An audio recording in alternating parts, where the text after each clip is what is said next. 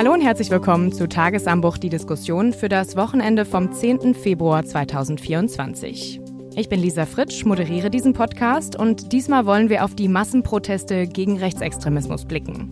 Schon seit vier Wochen protestieren tausende Menschen in ganz Deutschland gegen die AfD und für die Demokratie. Auf einen dieser Demonstrationen hielt CDU-Politiker Armin Laschet eine Rede, die auch bei Kritikern für Zuspruch sorgte. Darüber wollen wir heute mit Herrn Laschet reden und über die Fragen, was kann aus der Protestbewegung folgen? Können dadurch potenzielle AfD-Wähler überzeugt werden, ihr Kreuz bei der nächsten Wahl woanders zu machen? Und für die Diskussion begrüße ich den CDU-Politiker Armin Laschet. Vielen Dank, Herr Laschet, dass Sie sich die Zeit genommen haben. Hallo, Frau Fritsch, grüße Sie. Und T-Online-Chefredakteur Florian Harms. Auch von mir hallo, ich freue mich auf die Diskussion.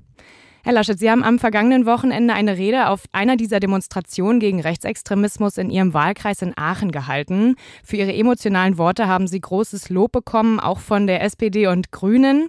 Ich habe jetzt mal einen Mitschnitt vorbereitet, den wir uns gleich anhören, damit auch alle Hörer wissen, wovon wir reden.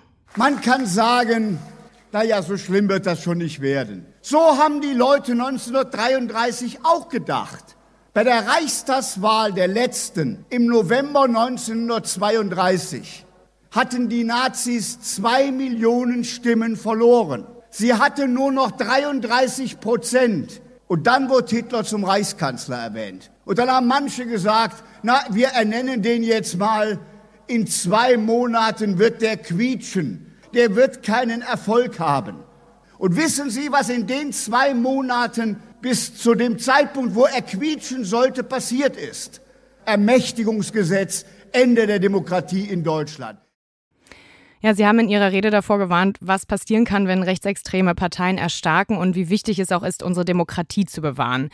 Wie haben Sie denn die Stimmung vor Ort wahrgenommen? Ja, das war eine der größten äh, Kundgebungen, die wir je in Aachen hatten. Ich habe auch viele Menschen getroffen, die vielleicht zum allerersten Mal überhaupt auf einer Demonstration war.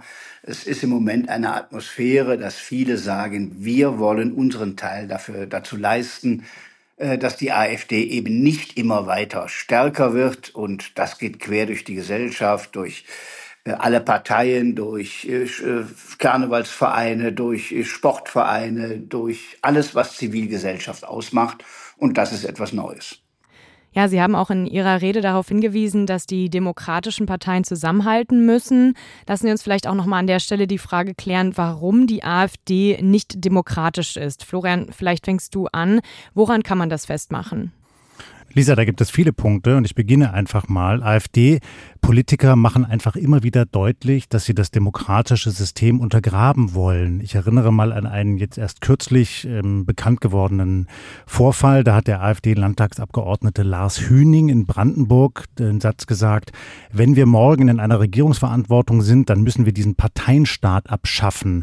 Und das äh, wäre einfach ein Bruch mit dem Grundgesetz Artikel 21, ne, wo drin steht, dass die Parteien an der politischen Willensbildung mitwirken. Oder ein anderes Beispiel, äh, Beatrix von Storch, Sie hat sich dafür ausgesprochen, dass das Recht auf freie Meinungsäußerung im Zusammenhang mit Migration und Islam einzuschränken sei.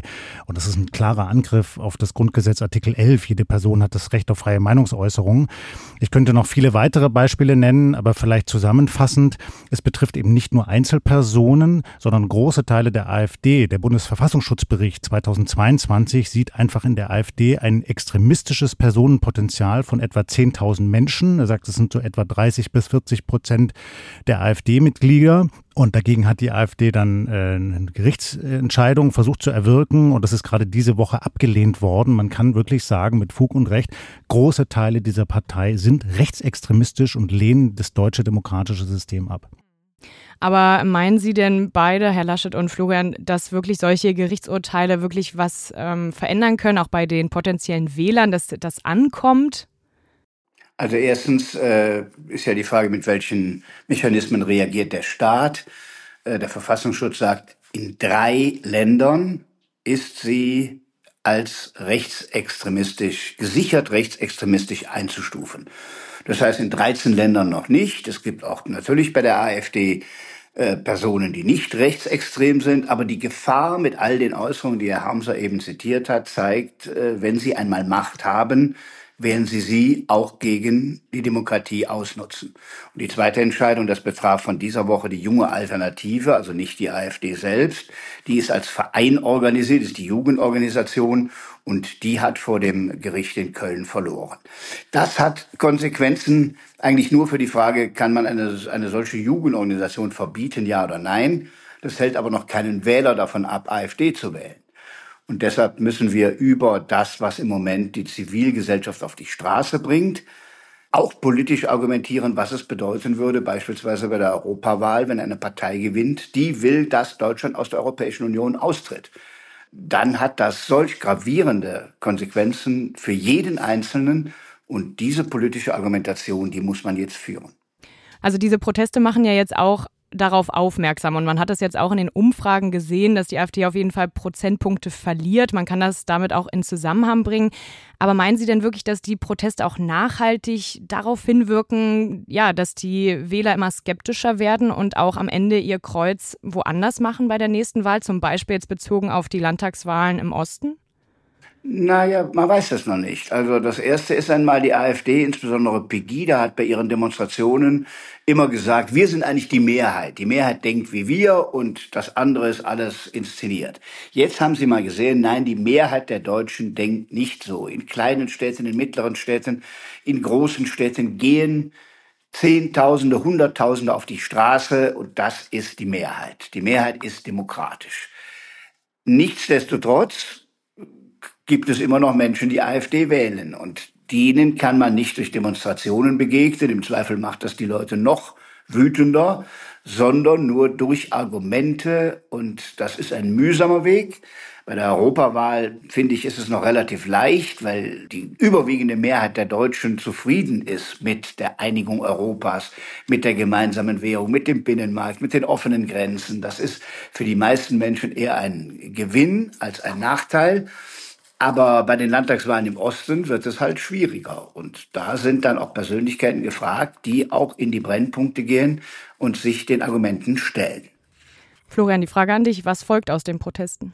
Ja, ich möchte daran anschließen, was Sie, Herr Laschet, gerade gesagt haben, dass jetzt bemerkt wird in Deutschland, dass die schweigende Mehrheit eben eine klare Stimme und eine klare Haltung zu unserer Demokratie hat und dies Demokratie unterstützend, Demokratie stärkend.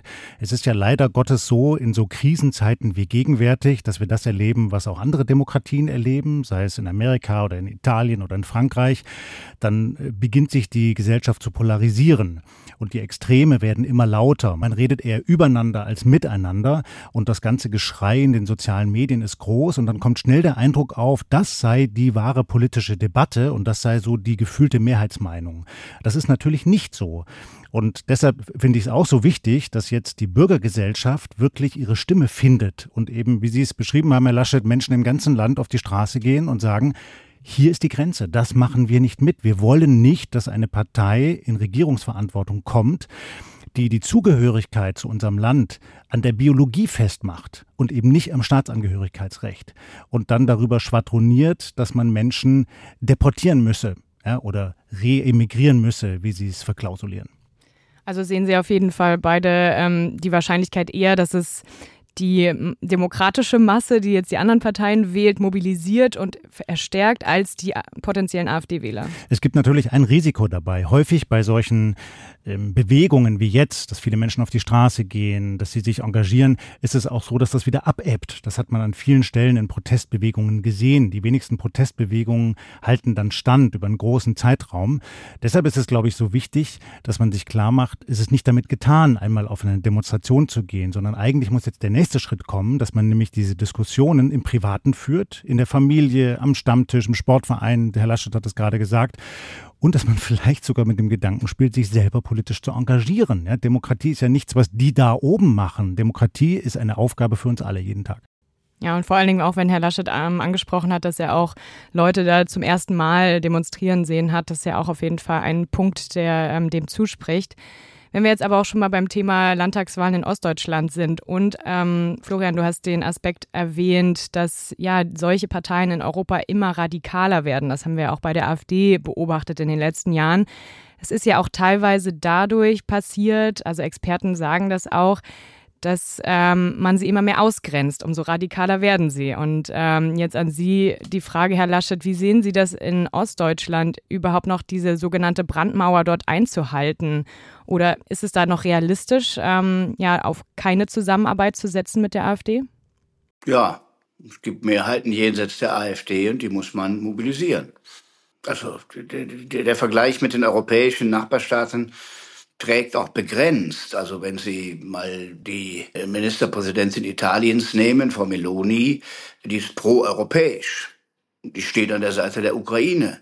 Die hat in der Innenpolitik Vorstellungen, die ich so nicht habe, aber sie ist eine Demokratin. Und sie hat sich eher in die Mitte entwickelt und nicht nach rechts. Und äh, Frau Le Pen in Frankreich distanziert sich jetzt von der AfD. Also unsere AfD in Deutschland, auch mit den Akteuren, die doch den Ton angeben, ist schon eine Spezialität in Europa. Und insofern ist das Heraushalten aus öffentlichen Funktionen. Das war ja der Appell meiner Rede. Sie haben jetzt eben den Ausschnitt genommen, der mit dem Ermächtigungsgesetz endete. Aber man kann vom 30. Januar bis 31. März alle drei, vier Tage irgendein Akt sich in Erinnerung rufen, wo die Demokratie außer Kraft gesetzt wird. Und deshalb, wenn sie irgendwo in Ostdeutschland mitregieren würde, dann bestimmt sie über Gesetze, über Verordnungen, sie hat Zugriff auf die Einwohnermeldeämter, sie äh, hat Zugriff auf die Benennung von Richtern, auf äh, und vieles, vieles mehr. Und das darf einfach nicht passieren. Und deshalb ist jetzt dieser Kampf wichtig. Aber es gab ja jetzt auch schon in der Vergangenheit teilweise Zusammenarbeit in Ostdeutschland mit der AfD, auch von Ihrer Partei. Meinen Sie, das darf jetzt nicht mehr? Nein, die gab es nicht. Herr Ramelow hat da ab und an mal ein Gesetz mit der AfD durchgebracht. Das habe ich auch kritisiert. Es gibt keine Zusammenarbeit mit der AfD, nirgendwo. Also da bleiben Sie stark bei dieser Aussage, alles klar.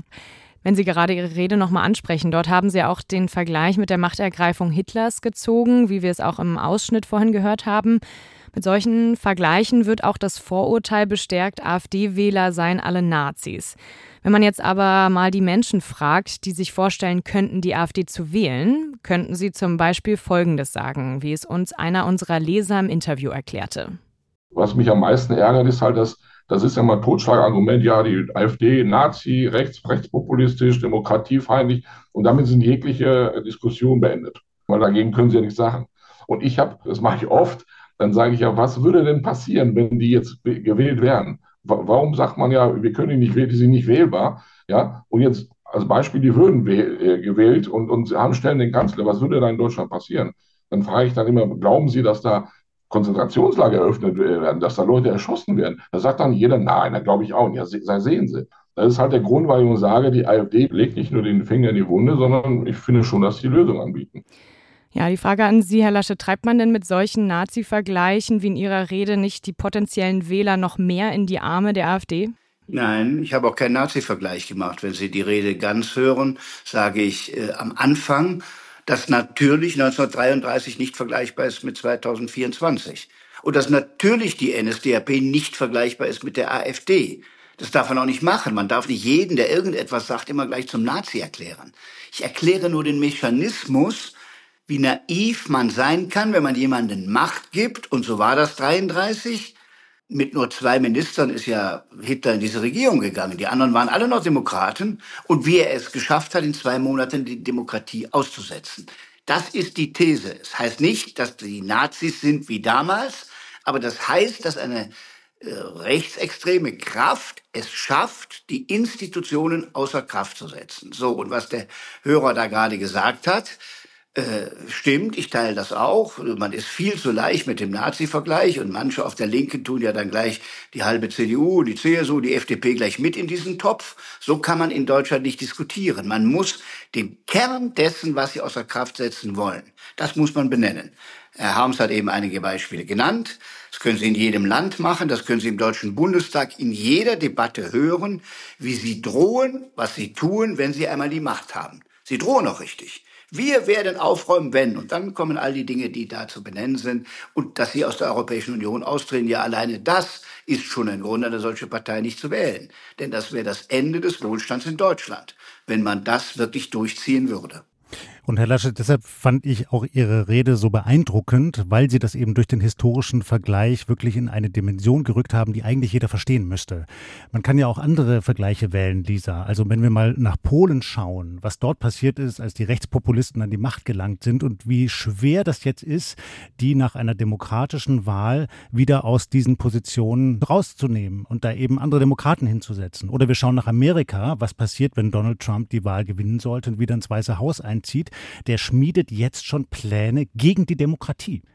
Und das ist eben das, was sich, glaube ich, leider Gottes viele Menschen nicht klar machen es ist nicht damit getan, einfach mal aus Protest, weil einem die gegenwärtige Bundesregierung nicht passt oder Krise herrscht, einfach mal eine radikale Partei zu wählen, damit man mal ein Zeichen setzt oder die ein bisschen aufräumt. Wenn man das macht, dann öffnet man die Tore zur Hölle. Das ist so. Das wird die Demokratie beschädigen.